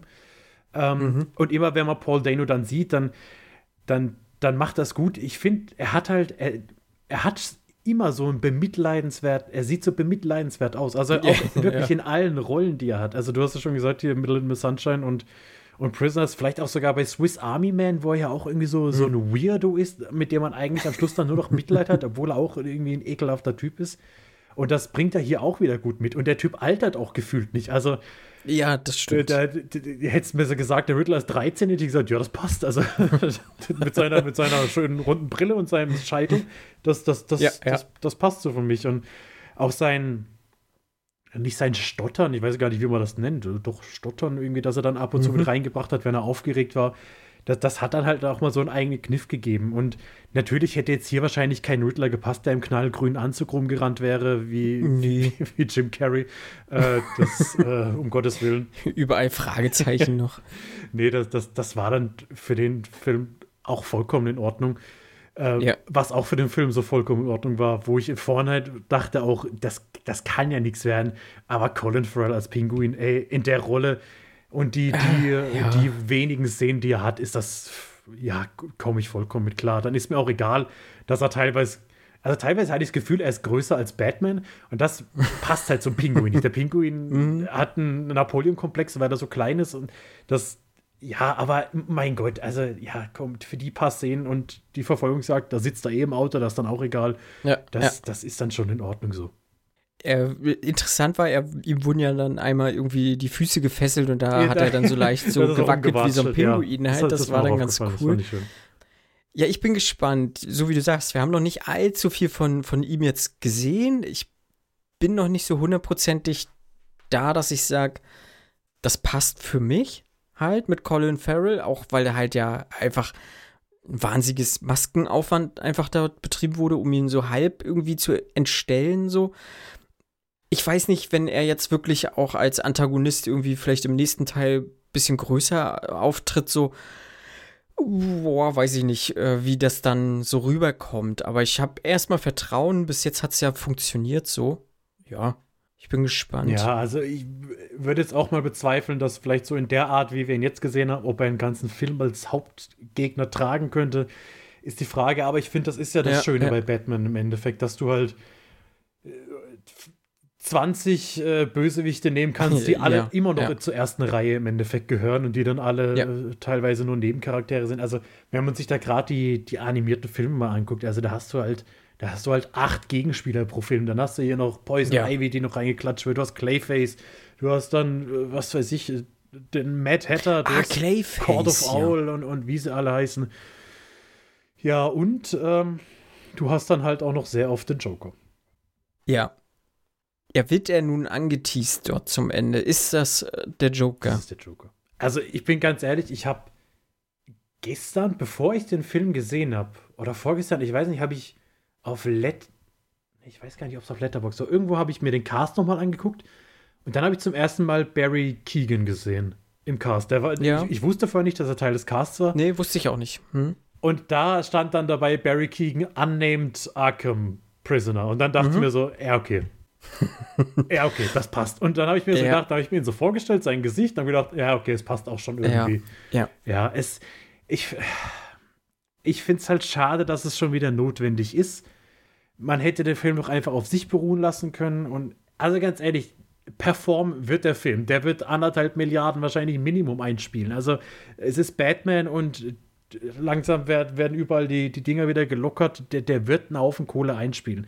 Und von daher braucht man doch diesen Riddler-Teaser, äh, diesen, diesen Joker-Teaser am Ende nicht unbedingt. Bau doch erstmal was eigenes auf, bevor du schon wieder alles nächste ankündigst. Das, das hat so, so, so es wär- ein blödes Gefühl im Mund hinterlassen, finde ich. Ich meine, vielleicht, ich meine, so, sie hatten ja auch, auch in dieser After-Credit-Szene so einen leichten Troll-Move drin. Vielleicht machen sie das durch. Ähm, also, ich, ich bin sitzen geblieben. Bist du auch sitzen geblieben? Ja, aber ich habe mir das mittlerweile angewöhnt. Also tatsächlich jetzt nicht nur bei, bei Superheldenfilmen, sondern irgendwie, Mhm. ich mag es ganz gerne bei den Credits sitzen bleiben, dass man den Film nochmal so auf sich wirken Mhm. lassen kann. Auf jeden Fall äh, für alle, die aufgestanden sind. Also der Riddler hat halt in seiner App sozusagen, also in seinem äh, äh, Desktop-Monitor, Bildschirm, dieses Fragezeichen und dann nur geschrieben Goodbye. So, und dann ging schon so links und rechts so, wie, das war's jetzt? Oh. Ja, bei mir auch. So, ich, ich habe mich gefreut, bin Ja. aufgestanden und gegangen. Hab mir gedacht, ja, war schon ganz geil. Und wie gesagt, vielleicht, wenn sie den, den Joker nur jetzt über die drei Filme, wie, so wie sie geplant sind, immer nur im Gefängnis mal kurz zum Ende zeigen, wäre eigentlich auch ganz cool. und dann mit so einem schelmischen Lachen verabschieden und das relativ offen lassen, ob es dann doch noch mal einen vierten gibt und dann mit dem Joker. Das wäre vielleicht so, äh, wo ich sage, ja, aber wir müssten uns wirklich auf andere Antagonisten, glaube ich, konzentrieren. Also wir haben einen Two-Face, der viel zu sagen haben. Wir haben einen Clayface, hast du gesagt. Da, da hatte ich eine Actionfigur von. Das war doch der Typ, der in so ein Cremebad gefallen ist oder so, ne? Also das, das, das, dieses Matschmonster. Ja, genau, ja. Ich glaube, in der Animated Series ist der in so ein Cremebad gefallen oder Ja. sowas. Ja. Und äh, ja, wir haben halt Mr. Freeze. Ich wollte Äh, gerade sagen, also Mr. Freeze, der, ist gerade in den Arkham-Spielen, das ist so ein Mhm. guter Gegenspieler, weil der halt auch so eine richtig geile Backstory hat mit seiner Frau, die er retten hm, will. genau. Und du hast Genau. bei Batman halt generell so viele Charaktere oder, oder Antagonisten, die, ja, die mehr sind, als was man nur auf den ersten Blick sieht, die halt auch irgendwo Ja, was dahinter steckt. Genauso Poison Ivy, die ja, Ja. die ja auch irgendwie so eine, so, eine, so eine starke Backstory hat mit eigentlich, eigentlich will sie doch einfach nur die Pflanzen retten und dass die, dass die Menschen aufhören, die, die Welt zu verpesten. Und ja, die, die Wege, die sie einsetzt, sind halt fragwürdig. Aber es, es gibt genug, wo ich sagen würde, hey, Hm, da, da kannst du locker den und den und den reinpacken. Auch vielleicht mal comic-treuen Bane, so wie man ihn in Ja. Batman und Robin gesehen hat, aber gescheit. Weil ich habe jetzt auch schon gelesen, dass das spekuliert wurde, was hat Batman sich denn gespritzt am Ende? War es vielleicht das Venom von Bane? Ich dachte er hat sich Adrenalin gespritzt, als er dann wieder aufgestanden ist und den Typ vermöbelt hat. Aber da habe ich dann auch wieder, da, das hat grün geschimmert, das war bestimmt Banes Venom und dann taucht bestimmt Bane jetzt im nächsten Teil auf. Ja, keine Ahnung, also schau mal. Ich glaube, sie lassen sich da ganz, ganz das viel offen. Ne? Auch, äh, auch Mr. Mr. Freeze würde ich, würde ich glaube ich, ganz gut finden, wäre auch so ein gutes Pendant, um halt jetzt auch Paul Dano dann abzulösen als Riddler, mhm. weil, weil auch Paul Dano bringt halt eine, eine Backstory mit, die halt ja tragisch ist und auch so diese Schuld von Gotham, so generell wird ja verhandelt, so, ja, also auch Gotham ist halt ja einfach Schuld, ja. so gefühlt. Also das ist Stadt der Sünde. Also wenn man Sin City suchen würde, dann würde man das auf jeden Fall in Gotham finden. Mit, einem, mit einer Figur wurde ich aber nicht warm, aber das hat halt eine Vorgeschichte. Und zwar mit John Turturro als irgendwie Carmine Falconi. Ich weiß nicht, ob die deutsche Synchro oder mir das immer wieder vermasselt bei ihm, aber ich habe den halt immer noch auch als diesen Dully aus den Transformers-Filmen. Ah, okay. Halt so krass im Kopf. Ja. Oder halt auch mit der Synchrostimme dann. Und ähm, ich kaufe dem das halt einfach nicht ab, dass er der gefährlichste Gangsterboss in Gotham City ist. Es tut mir leid, dass äh, da spielt dann meine Vorgeschichte mit John Turturro irgendwas mit, aber ich kaufe dem das einfach nicht ab. Und das kann ich auch nicht ablegen, so gern ich es wollte. Das funktioniert bei ihm nicht. Und ähm, für mich wirkte er da wirklich so dann wie dieser Comic Relief, den ich nicht brauchte eigentlich in diesem Film. Und ähm, ja, das ist so ein bisschen schade. Ist nur mein Problem wahrscheinlich. Ähm, ich mochte seine Sonnenbrille nicht, die hat mich sehr genervt. Die, die komische rote Sonnenbrille. Ja, Aber für, ja. für mich hat es tatsächlich ganz gut gepasst. Ähm, okay. gut. Wie gesagt, dann nur ja. mein Problem. Äh, Zoe Kravitz als, als Catwoman fand ich stark. Mhm. Ähm, die ist, Cat, eine Catwoman ist sexy, Zoe Kravitz ist wahnsinnig sexy. Ähm, ja, Punkt. Und ich mag Zoe Kravitz auch. Die hat auch noch mal bessere Schauspielrollen eigentlich verdient, als sie bekommt. Äh, vielleicht ist jetzt The Batman noch mal so ein bisschen so jetzt in dieser Popularitätsfaktor noch mal krasser zu kommen bei ihr. Aber ich mag sie unglaublich gerne sehen und hoffe, dass sie da das noch mal so auch noch mal als nächstes Sprungbrett nimmt. So, ja. Mir hat es auch gut gefallen. Ich finde, sie war definitiv die beste Catwoman, die wir bisher hatten. Also Anne Hathaway, ja. Äh, Halle Berry möchte ich jetzt mal nicht ansprechen. Ich fand auch Michelle Pfeiffer damals, ja, das war mir ja. in dieses Comichafte hat es reingepasst, aber äh, also jetzt hier so äh, Crowds war mir auf jeden Fall die liebste Catwoman. Bei ihr hat es mich so ein bisschen, also nicht an ihr, aber an ihrem Charakter hat mich gestört. Anders als bei Batman, da finde ich, hast du halt überhaupt keinen Unterschied gemerkt, ob sie jetzt Selina Kyle war oder ob sie Catwoman-Kostüm ja, hatte. Das ist das halt, das, das war halt ein Charakter und das war dann so ein mhm. bisschen schade. Aber auch sie ist ja auch noch nicht, äh, ne, vielleicht sehen wir sie wieder, sie wollte jetzt nach Bloodhaven gehen. Äh, vielleicht trifft, ne Quatsch, macht gar keinen Sinn. Ich wollte sagen, vielleicht trifft sie Nightwing, aber es kann doch gar kein Nightwing geben, weil es noch nicht mal einen Robin gab. ja, das, das ist immer so ein bisschen schade. Also ich habe mir dann auch überlegt, ja, wo geht die Reise jetzt hin? Was könnten wir alles sehen? Oh, vielleicht Robin, vielleicht Nightwing, vielleicht Death in the Family. Aber du musst dir mal überlegen, also theoretisch hast du ja genug Material für ein komplettes BCU, also das Batman Cinematic Universe, aber das musst du halt auf 15 Jahre im Endeffekt anlegen, weil wenn ja, du ja. sagst, du willst irgendwann Nightwing haben, dann musst du erstmal einen Robin einführen. Und für so einen jungen Batman, mhm. wie wir ihn jetzt haben, kannst du da schon einen Robin einführen, würdest du wahrscheinlich noch fünf Jahre warten müssen. Dann hast du einen mhm. 13-jährigen Robin, da musst du noch mal fünf Jahre warten, bis der zum Nightwing werden kann. Mhm. Das ist halt, ja, es gibt so viele Sachen, die ich einfach gern als, als Kinofilme sehen würde. Von daher weiß ich dann auch nie, was mir lieber wäre. Ja, ob man sagt, man macht, man macht Standalone-Filme mit immer einem wechselnden Cast, aber inwieweit hast du da noch Verbindung zu den anderen Filmen, wo du sagst, ja. okay, du spürst da irgendwo eine Verbindung? Natürlich kann man auf die Animated-Filme ausweichen, die auch in vielen Fällen wirklich gut sind, gerade die Batman-Filme. Aber irgendwie ist das trotzdem noch so ein Ding, wo ich sage, hey, Leute, sucht euch doch eure Schauspieler, gebt ihnen Verträge für die nächsten 20 Jahre und dann baut ihr das mhm. alles schön auf, damit ich das habe, was ich haben will. Hm. Ja, ich meine, bei Batman ist es, glaube ich, sowieso noch mal krasser wahrscheinlich als bei den meisten anderen. Gerade diese Fehde zwischen eben Batman und dem Joker. Ich glaube, es gibt kaum eine, eine, äh, ein, ein, ein ja, eine Fehde halt, ein, äh, ein, wie sagt man, ein eine Rivalität oder ein, ein eine Rivalität, äh, wie eben bei Batman und dem Joker. Ich glaube, da kommt nichts anderes ran. Ich glaube, da kommt kein Spider-Man und ein Venom ran oder so. Da kommt auch kein, ähm, weiß ich nicht, äh, Thor und Loki auch nicht mal. Also vielleicht im mythologischen dann nachher, aber nicht in den Comics mhm. sowas. Ne? Ähm, das ist schon, und das braucht eigentlich Zeit, um das auch allen zu vermitteln. Ich meine, The Dark Knight hat das halt irgendwo stark gemacht, aber es ist halt ja auch nicht dieses, diese, diese lange Rivalität, wie sie halt in den Comics ist, weil da können sie auch nicht irgendwie nachher ohne den anderen so wirklich, ne? Also das wird ja mhm. auch nachher aufgeklärt und sowas alles, ne? Da gibt es ja auch dann halt diese eine, ich bin nicht so ganz drin in den Comics so, aber gibt es ja auch diesen einen Comic, wo, wo es dann wirklich heißt, so, ich kann gar nicht ohne dich und du nicht ohne mich, so ungefähr, ne? Und das ist schon bemerkenswert und das funktioniert vielleicht mal, dass du halt so ein The Dark Knight hinbekommst, wo das funktioniert. Da muss dann aber auch alles zusammenpassen. Nichtsdestotrotz wird dort aber nicht so hundertprozentig das, diese, diese Essenz aus den Comics bewusst, so, ne? mhm. ne? Weil The Dark Knight wird ja immer gesagt, ja, der funktioniert auch, wenn es kein Comic wäre, halt einfach. Ja. Weil es halt an sich ein stark geschriebener Thriller ist dann in so, ne?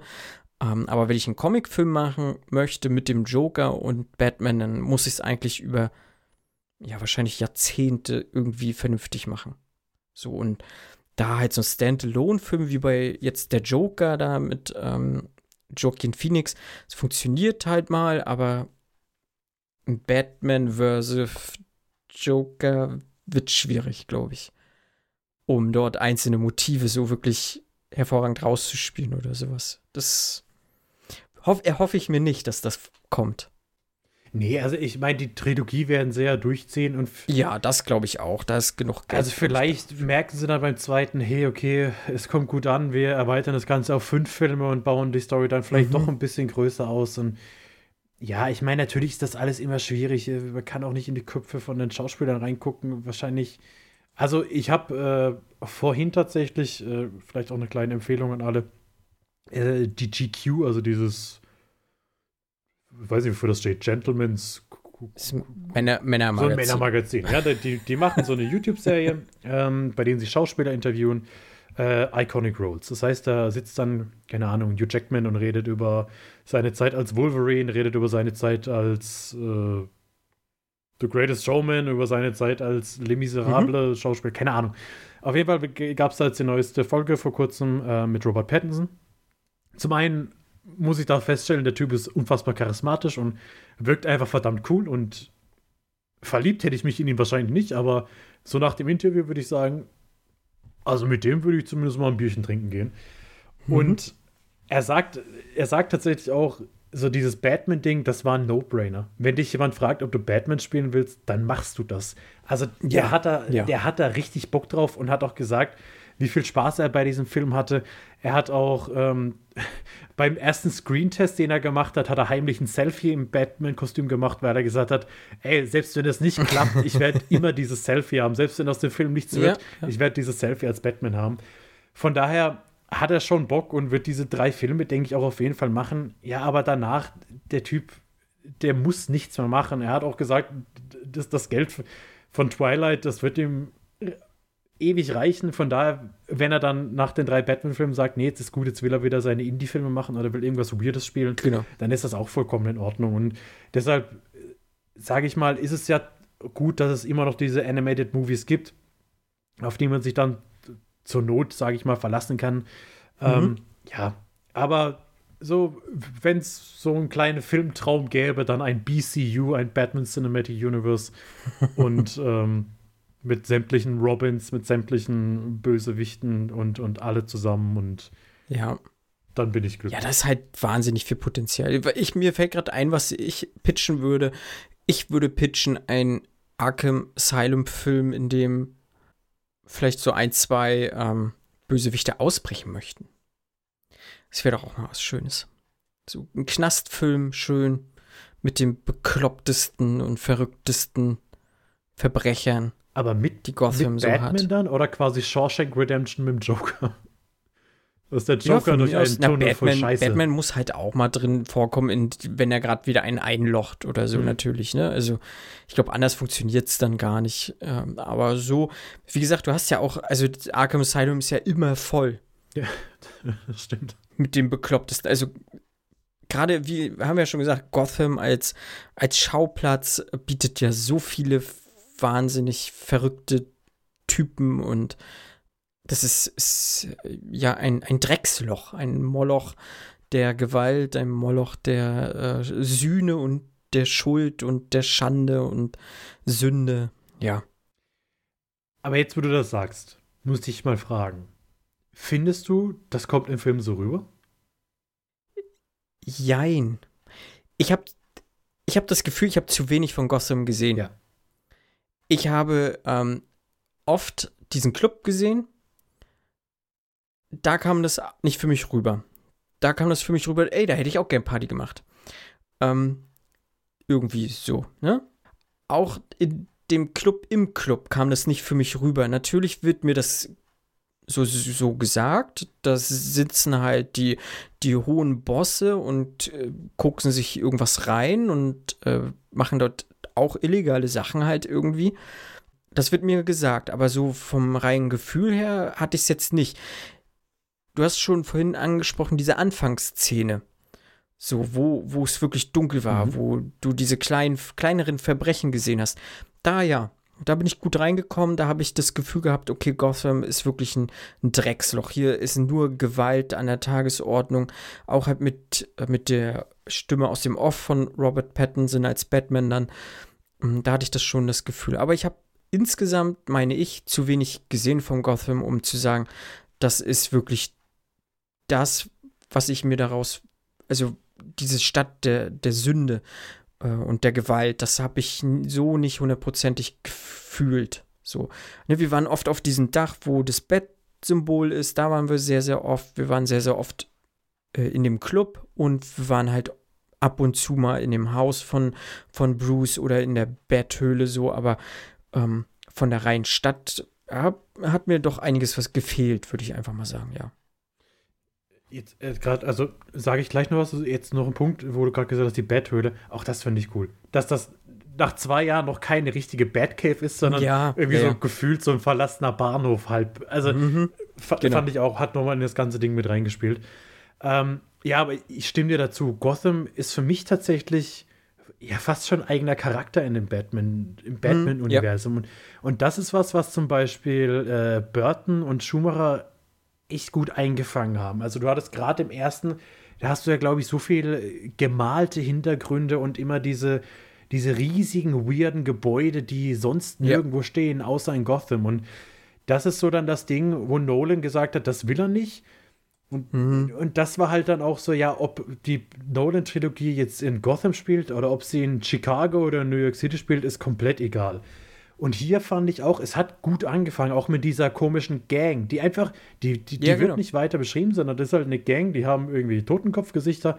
Und ob die vielleicht von irgendjemand geleitet werden, der nochmal eine Rolle spielt, ist vollkommen egal. Aber das passt einfach in Gotham rein, ne? Diese, dieser Abschaum Mhm. überall, die, die einfach aus Spaß und der Freude jetzt Lust haben, diesen Typ zusammenzuschlagen. Und dann, Genau. ja, hat es mich dann auch wieder relativ schnell losgelassen und dann musste ich auch wieder sagen, ja gut, es ist jetzt halt, keine Ahnung, das Berghain oder so. Also ich, keine Ahnung, das war das erste Club, der mir eingefallen ist. Ähm, aber da, da war es dann auch wieder relativ egal, ob wir uns jetzt in Gotham befinden Ja. oder ob es doch irgendeine x-beliebige Stadt ist. Ja, fand ich, fand ich so ein bisschen schade. Und was ich auch auf jeden Fall noch erwähnen möchte, ähm, wir haben jetzt diesen Film schon so viel gelobt, es wird jetzt noch ein weiteres Lob von mir folgen. Auch visuell finde ich den Film echt stark. Also der hat so viele Szenen und Bilder, wo ich sage, die sehen einfach fantastisch aus. Also alles, was irgendwie mit, mit Strobolicht passiert, ne? der, der, der Kampf Ja. im Aufzug. Wir haben, oder also aus dem Aufzugsschacht rauskommt, dann haben wir ganz am Anfang schon gesagt, diese Dunkelheit überall. Wir haben ganz am Schluss diese Szene, wo er mit dieser Flair rumläuft im Wasser, mit dieser, mit dieser roten Ja. Mit diesem bengalischen Feuer oder Bengalo. Oder, hm. Ey, das, das, sah, das sah richtig, richtig geil aus. Also, das habe ich so, ehrlich gesagt, nicht in einem Batman-Film erwartet, weil, um jetzt Mhm. vielleicht wieder auf Nolan zu kommen, ich finde, da hast du auch so ein, zwei Motive. Ähm, Gerade Mhm. beispielsweise in Dark Knight Rises, wo er dann an dieser, ja, wo er von Bane dann vermöbelt wird und die zerbrochene Ja. Maske auf dem Boden liegt. Das ist ein cooles Bild, aber das war's auch. Also da hast du dann ein, zwei Dinge, wo du sagst, okay, da kannst du jetzt einen Screenshot machen und das sieht dann cool aus. Hm. Aber an und für sich war die relativ clean und relativ glatt poliert, die Optik in den Film. Und das hier hast du einfach so viel Spielerei mit, diesem, mit, mit, mit Licht und Schatten, was halt zu Batman auch passt wie die Faust aufs Auge. Ne? Er lebt im Schatten, er, der, er, er spielt selbst mit dem Schatten und das fängt der Film echt stark ein. Und da hast du, da hast du echt richtig geile Bilder drin. Auch wenn er dann, auch wenn es kitschig ist, wenn er dann seine Selina oben auf dem Dach küsst im, im Morgengrauen, das, Ja. das, sieht, das sieht alles eigentlich echt geil aus. Deshalb, also auch hier nochmal noch mal ein Lob von mir. Ich, oh, ich mag den Ja. Film nicht. Ja, ähm, muss ich auch sagen, visuell fand ich den auch stark so. Also du hast ja auch, also er sp- äh, hast ja auch gesagt, er spielt viel. Also auch ähm, diese, diese Szenen, wenn er mit, mit, mit dem äh, Motorrad fährt zum Beispiel, so, so, ne, wie die Kamera dort halt einfach gehalten wird dann oder bei ihm ist und ja, der hat wirklich starke Szenen ne, mit dem Bengalo und auch Licht- und Schattenspiel.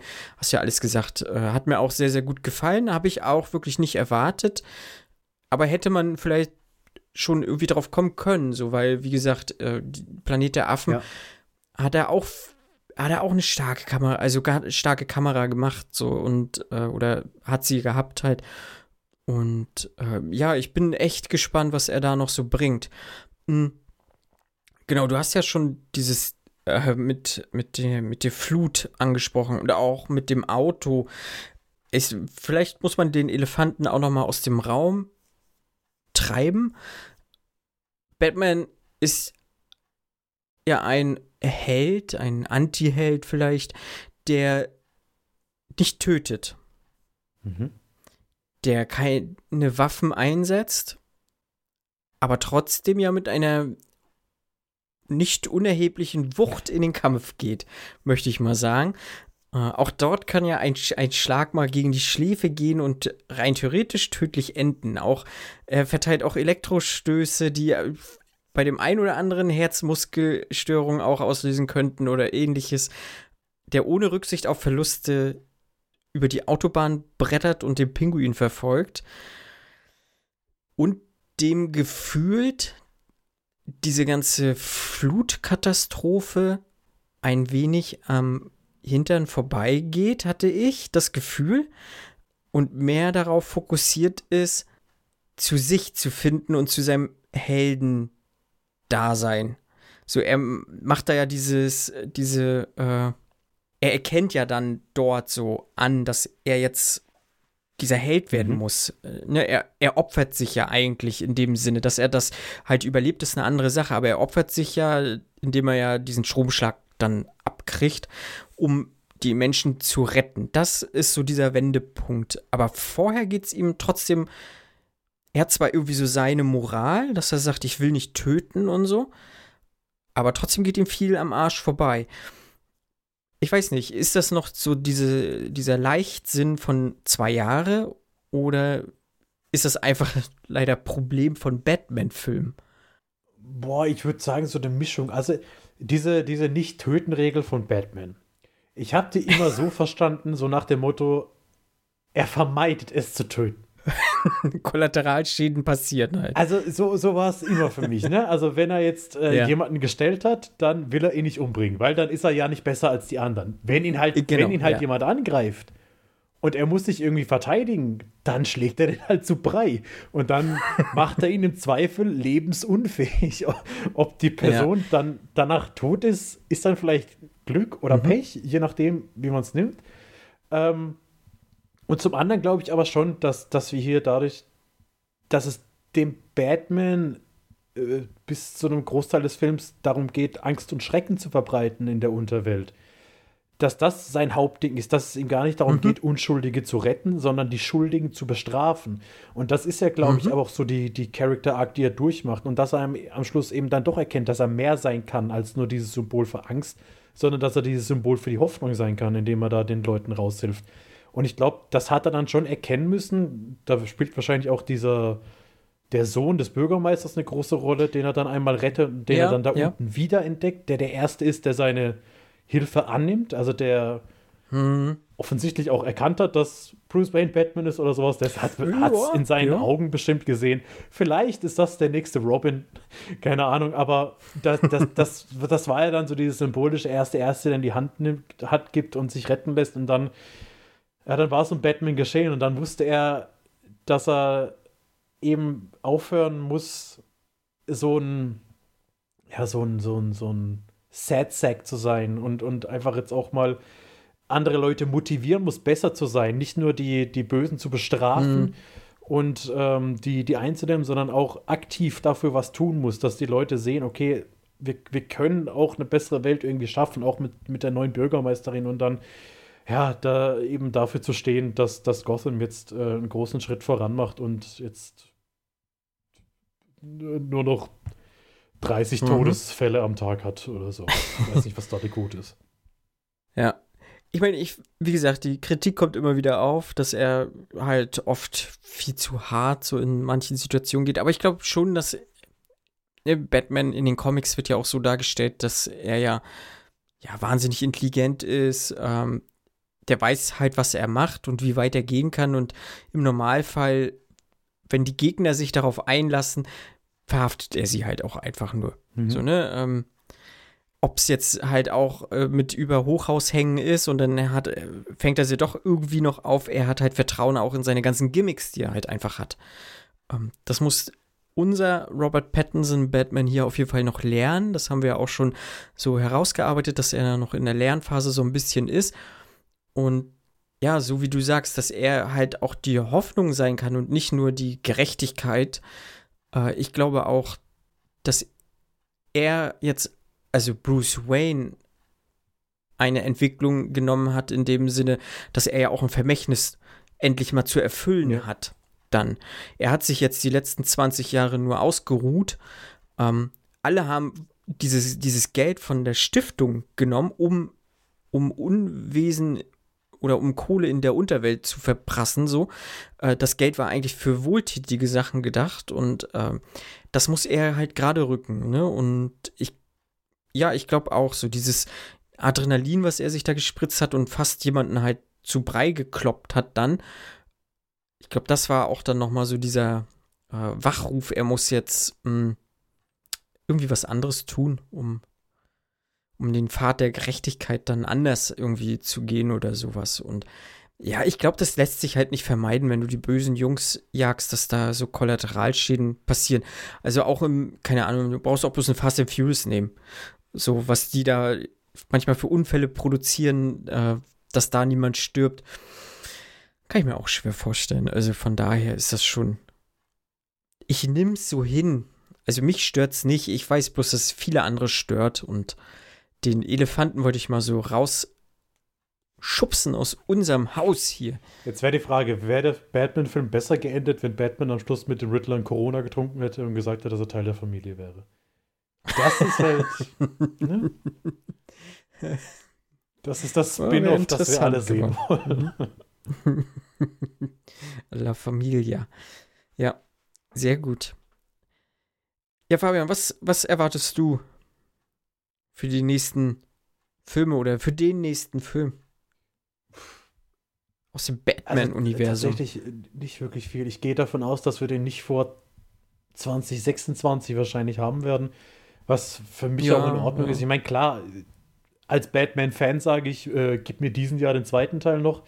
Aber gut Ding will auch Weile ja. haben. Ja, es soll jetzt nicht einfach nur die, die, die Cash-Cow gemolken werden, sondern lasst euch Zeit, äh, überlegt euch eine Story, überlegt euch, ob ihr es im gleichen Regisseur machen wollt, ob ihr in die gleiche Richtung wieder gehen wollt oder ob ihr vielleicht, keine Ahnung, vielleicht mal noch ein ganz anderes Genre irgendwie bedienen wollt, ob man ins Horrorgenre vielleicht gehen würde mit, mit dem Court of Owl, was man da irgendwie nehmen kann. es gibt so viel, man kann sie die Wartezeit dann mit dem neuen Arkham-Spiel irgendwie ver, ver, ver, verkürzen, heißt das Wort. Und ansonsten, ich, ich habe wirklich keine Erwartung. Bitte schießt nicht sofort den Joker raus und macht ja. jetzt in drei Wochen den, den, den Announcement-Trailer oder sowas mit Barry Keegan als Joker. Ich sag mal so, ich kann es mir theoretisch ganz gut vorstellen, wenn man jetzt mal rein optisch geht und das bisschen, ja. was ich von ihm gesehen habe, das ist nicht viel, das ist hauptsächlich Eternals und ähm, mhm. äh, die kurzen zehn Minuten, die er bei The Green Knight hat. Mhm. Von daher vertraue ich einfach mal den Leuten, die da aktuell am Werk sind. Äh, probiert bitte nicht gleich irgendwie wieder das in 30 andere Universen einzubauen und dann bin ich da äh, guter ja. Dinge. Ja. Ja, Barry Ke Keegan, ich bin, äh, ich finde ihn ja mega weird und ich glaube, der passt unglaublich gut als Joker. Ähm, als ich das dann so gelesen habe, ja, doch, ähm, macht Sinn. Macht mehr Sinn als ein Jared Leto auf jeden Fall.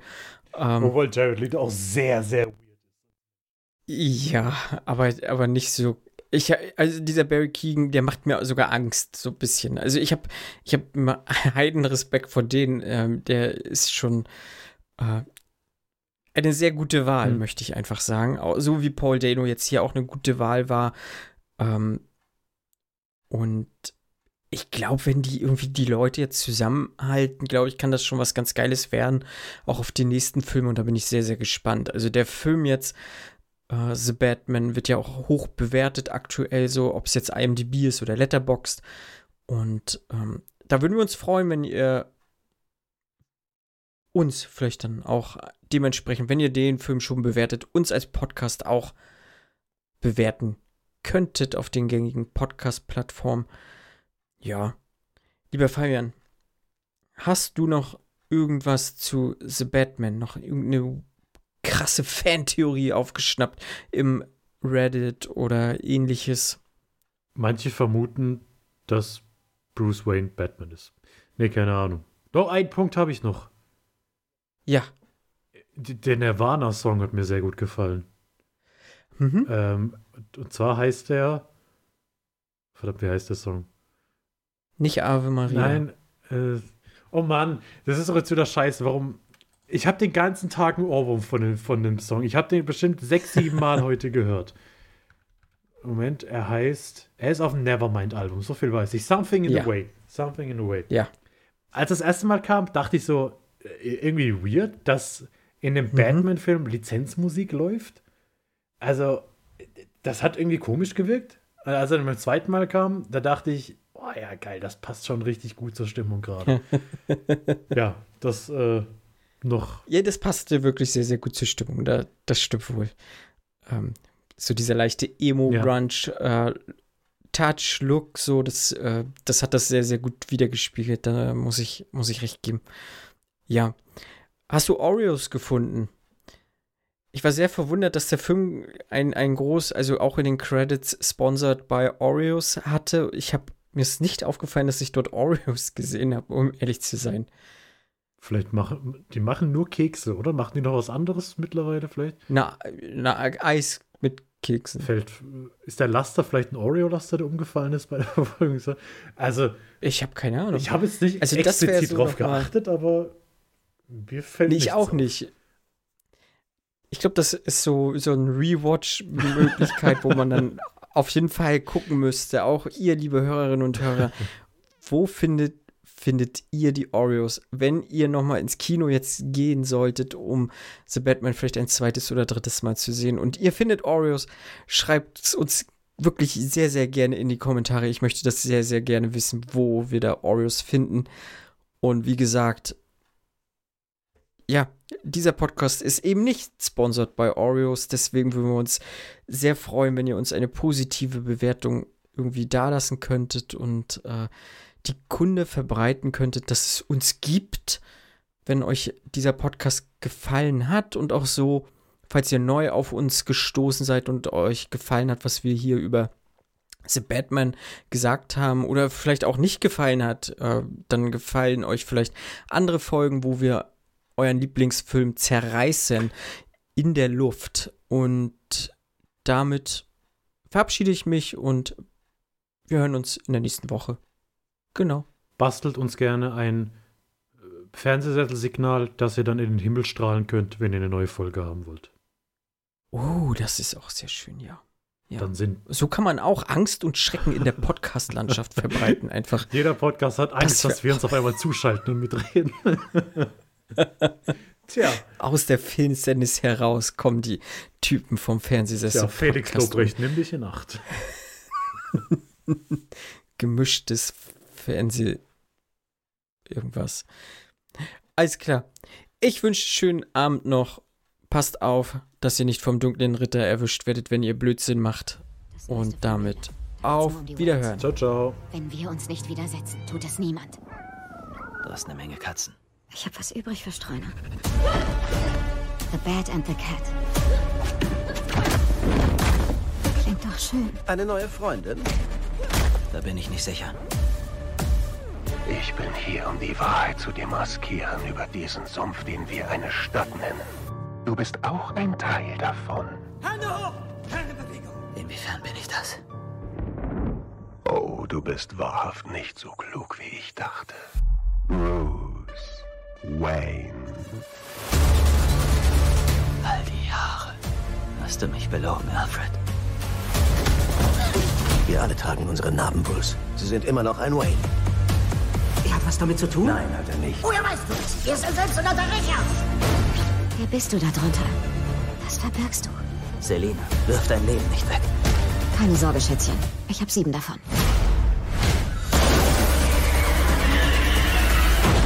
Was ist grausam, poetisch, ohne Augenlicht? Doch wird es missachtet. Gewalt ihre Bahn sich bricht. Gerechtigkeit. Die Antwort ist Gerechtigkeit. Komm, Vergeltung. Wir suchen uns Ärger.